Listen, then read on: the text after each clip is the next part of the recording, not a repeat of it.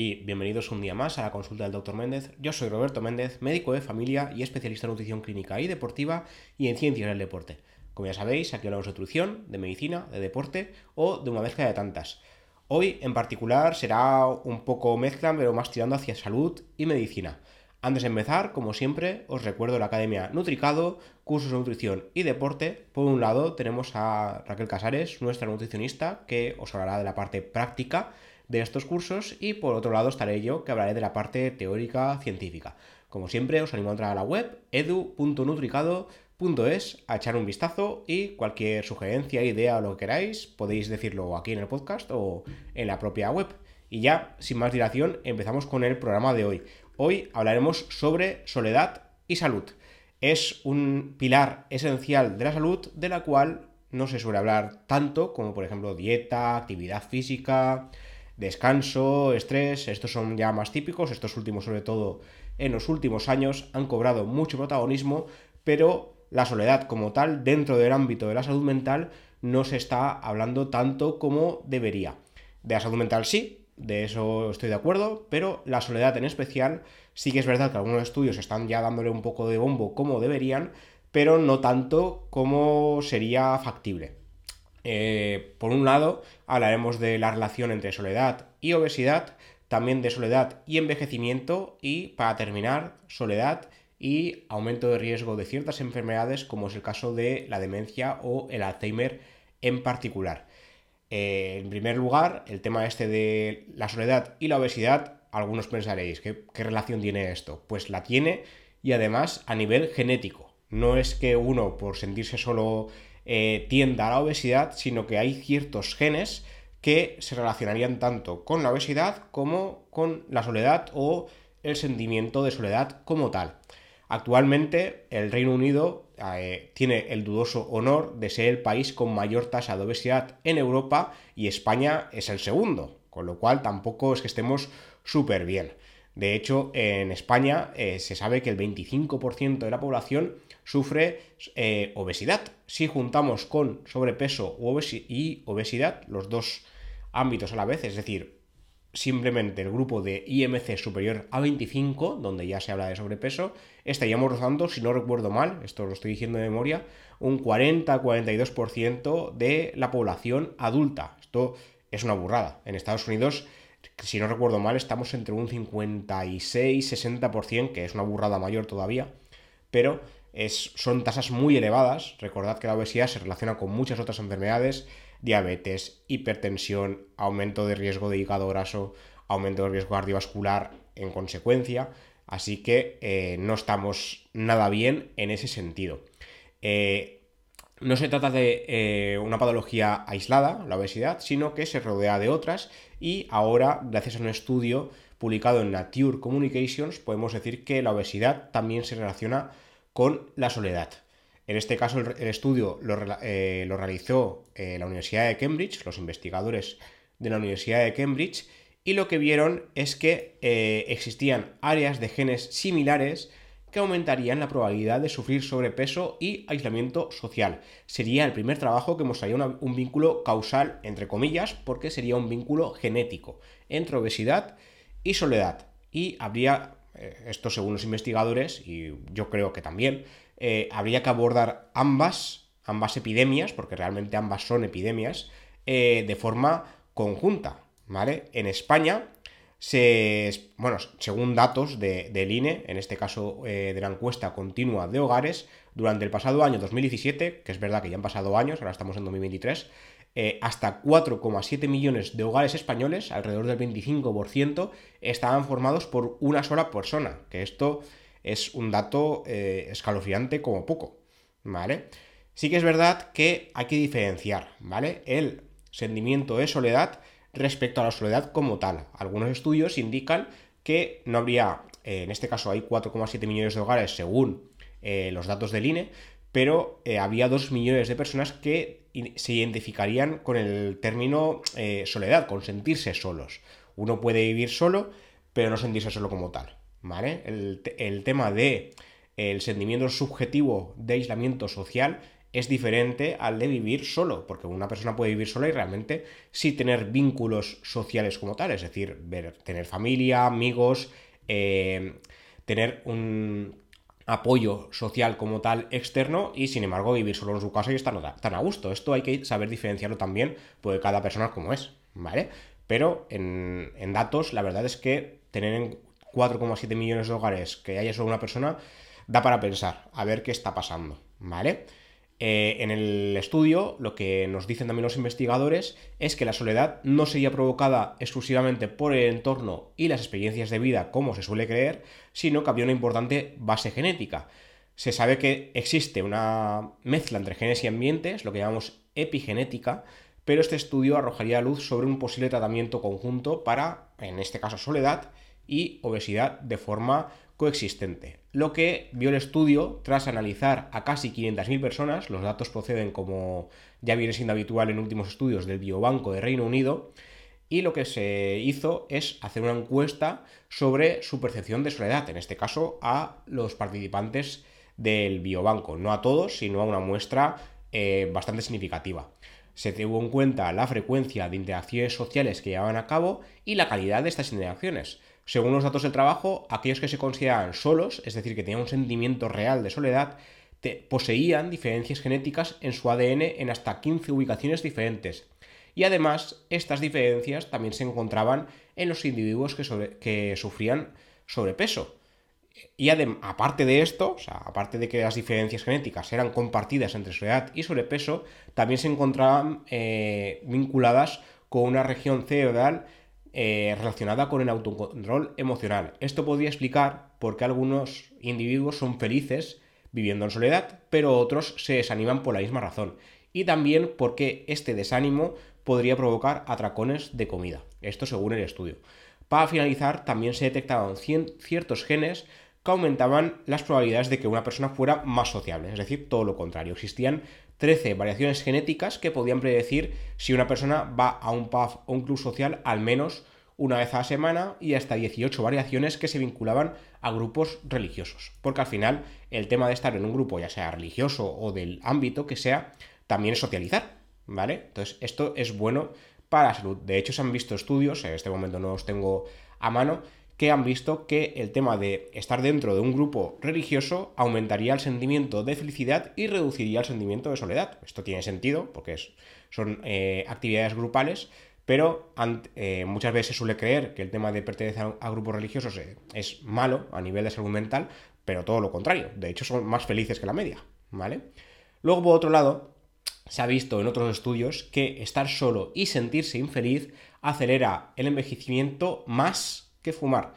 Esto ahora lo explicaremos bien porque el estudio también tiene sus cosas, porque claro, más es verdad, a nivel de datos sí que es verdad, pero tampoco eh, la diferencia a mí me parece significativa, pero veréis que el número tampoco se va tanto.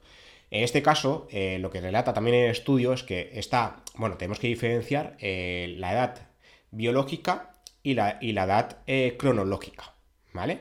¿Qué es la edad cronológica? La edad cronológica es la edad que tiene uno, ¿vale? Una persona tiene 60 años porque, en, bueno, aparte de que en su DNI lo pone, es que eh, ha vivido esos 60 años, ¿vale? Pero la edad biológica se llega a una cifra más personal, se configura por la genética y el estilo de vida.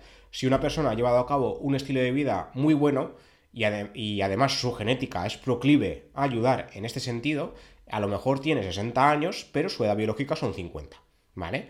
Esto exagerando, porque normalmente no hay 10 años de diferencia, son muchos, pero hay quien los posee. Quiero decir, siempre vemos a típica persona de, bueno, yo los he visto, típicas personas de 80 años que, porque me lo pone en la historia clínica cuando los visito, pero realmente yo pienso, ostras, a mí me parece que tienen muchos menos, a lo mejor 70 o incluso 65 me ha llegado a pasar de ver a una persona y decir, no, no tienes la edad que pone aquí. Pero mira, hay gente que genéticamente pues tiene suerte y que además ha llevado un estilo de vida pues que le ha ayudado a llegar lejos sin eh, parecer que tenga la edad que tiene. Esto está muy bien, de hecho ojalá nos pasara a todos, pero no pasa a todo el mundo. En este caso lo que se ha visto es que el tema de la soledad lo que podría hacer es acelerar el proceso de envejecimiento, es decir, ir al revés, que la edad cronológica eh, sea menor que la biológica. Es decir, que la biológica se nos supere porque eh, el sentimiento de soledad y de infelicidad nos ha acelerado el proceso. Esto también suele pasar en consulta, que viene alguna persona que ves la edad que pone en su historia clínica y de repente la ves y dices, ostras, estás más envejecido de lo que debería y, te entristece, porque lo ideal sería que fuera al revés, que una persona esté más joven de lo que pone su edad en la historia. Pues aquí lo que nos dice el estudio es que eh, el tema de sentirse solo, sentirse infeliz, aceleraría este proceso incluso más que fumar, porque sabemos que ciertas enfermedades aceleran el proceso, es decir, sufrir diabetes, hipertensión, eh, el tema de la obesidad también acelera eh, el envejecimiento. Bueno, sobre todo la obesidad. El sobrepeso, en algunos estudios, lo que dice es que eh, como que ralentiza esta edad eh, biológica. Esto es algo paradójico, se suele creer que el sobrepeso eh, aceleraría el proceso, pero es más en la obesidad. Cuando se llega al punto de obesidad ahí sí, pero el sobrepeso parece que como que protege un poco. Esto es muy paradójico, es algo que se está estudiando, pero recordad que el IMC no es una medida ideal para medir esto, porque el IMC eh, mide peso por altura, no mide ni grasa corporal ni masa muscular, entonces esto habría que mirarlo un poquito más eh, con microscopio, ¿no? Bueno, volviendo al estudio, lo que se vio tras, estudiar eh, análisis de sangre y datos biométricos de casi 20.000 adultos, teniendo en cuenta sus sentimientos de soledad y el envejecimiento prematuro, además de otras em, enfermedades, malos hábitos, lo que se vio era que en personas con afectaciones cardíacas, hepáticas, pulmonares, es decir, enfermedades orgánicas, eh, había una edad biológica mayor y fumar también. Fumar sumaba al menos 1,25 años a la edad biológica como tal. Y los problemas psicológicos como la soledad, desesperanza e infelicidad eh, aceleraban el envejecimiento 1,65 años, es decir, más que fumar veréis que el número no es drásticamente diferente, pero oye, que son eh, de 1,25 a 1,65 se va a un trecho, quiero decir, que yo creo que sí que es importante eh, la diferencia. Los eh, autores lo que dijeron es que los factores mentales y psicosociales son algunos de los predictores más sólidos para hablar de salud mental y calidad de vida, y son los grandes olvidados en la atención médica moderna. De hecho, sí que es así, porque nos solemos fijarnos más en analíticas de sangre, en que el paciente tenga hipertensión, tenga X enfermedad, y no se le suele preguntar si está solo.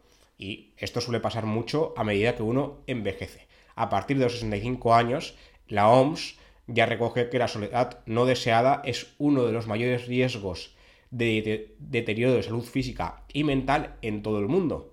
Así que deberíamos tenerlo en cuenta. De hecho, hubo un estudio, esto me parece muy interesante y os lo comentaré ahora también, que se hizo un experimento de laboratorio que demostró que las personas solitarias, es verdad, las que se sienten solas, expuestas a un virus del resfriado, tienen más probabilidades de desarrollar síntomas que las personas que no se sienten solas. Esto, según los, eh, investigadores, eh, se debería a que la situación eh, de sentirse solo también hace que uno se sienta más vulnerable y por tanto sienta más sintomatología. Esto es, curioso y entristece también a la vez, porque a lo mejor la enfermedad no, no, se lleva para tanto, por decirlo de alguna manera, pero el sentimiento de soledad hace que sí que sea así, ¿vale? Y ya para ir terminando, tenemos el caso de la soledad y el Alzheimer. Se sabe que algunos factores genéticos, como poseer la mutación ApoE4, de la cual hemos hablado en anteriores, en anteriores capítulos de podcast, puede triplicar la probabilidad de sufrir la eh, demencia, en este caso la demencia tipo Alzheimer. Pero la soledad es uno de los factores modificables que no se suele tener tanto en cuenta. La sensación subjetiva de soledad y el dato eh, objetivo de apoyo social serían importantes en la enfermedad. De hecho, son cosas diferentes, porque una cosa es sentirse solo y otra cosa es el apoyo real social que tenemos externo, y hay que tener las dos en cuenta. De nuevo, en este estudio se usaban datos del Biobanco de Reino Unido, más de 500.000 personas, y también del estudio longitudinal canadiense sobre envejecimiento con más de 30.000 eh, participantes.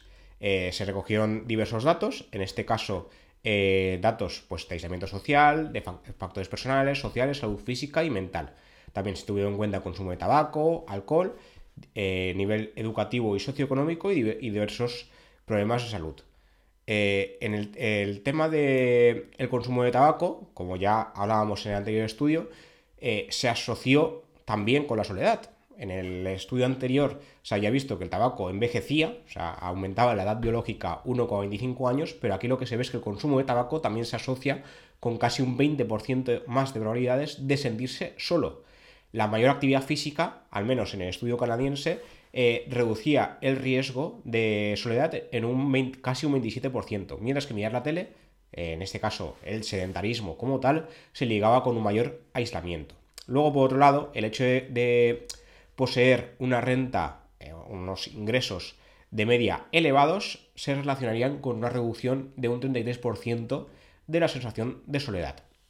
los autores, para, para finalizar el estudio, lo que dicen es que el aislamiento social en teoría sería fácil de intervenir y que eh, reduciría el riesgo de Alzheimer como tal. Ya sabéis que hemos hablado en anteriores eh, podcasts que aparte del aislamiento social, el tema de la dieta, el ejercicio y demás también serían importantes para reducir el riesgo de demencia y de Alzheimer en especial y que de hecho eh, modificar el estilo de vida, teniendo en cuenta también la soledad, el sueño, bueno, la soledad, las relaciones sociales en general, ¿no?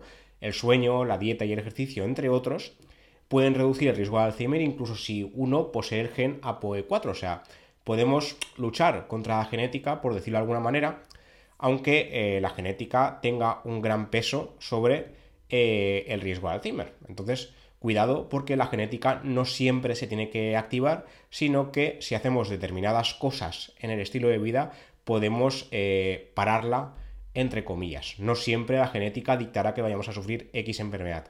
Sabemos que hay enfermedades raras que sí, o sea, si tenemos tal gen subimos esa enfermedad, pero estamos viendo que la mayoría de casos, como es el gen APOE4 con el Alzheimer, no siempre tienen por activarse, simplemente aumenta el riesgo. Esto es como si vas a comprar lotería, si compras lotería tienes oportunidades de que te toque, si no compras no.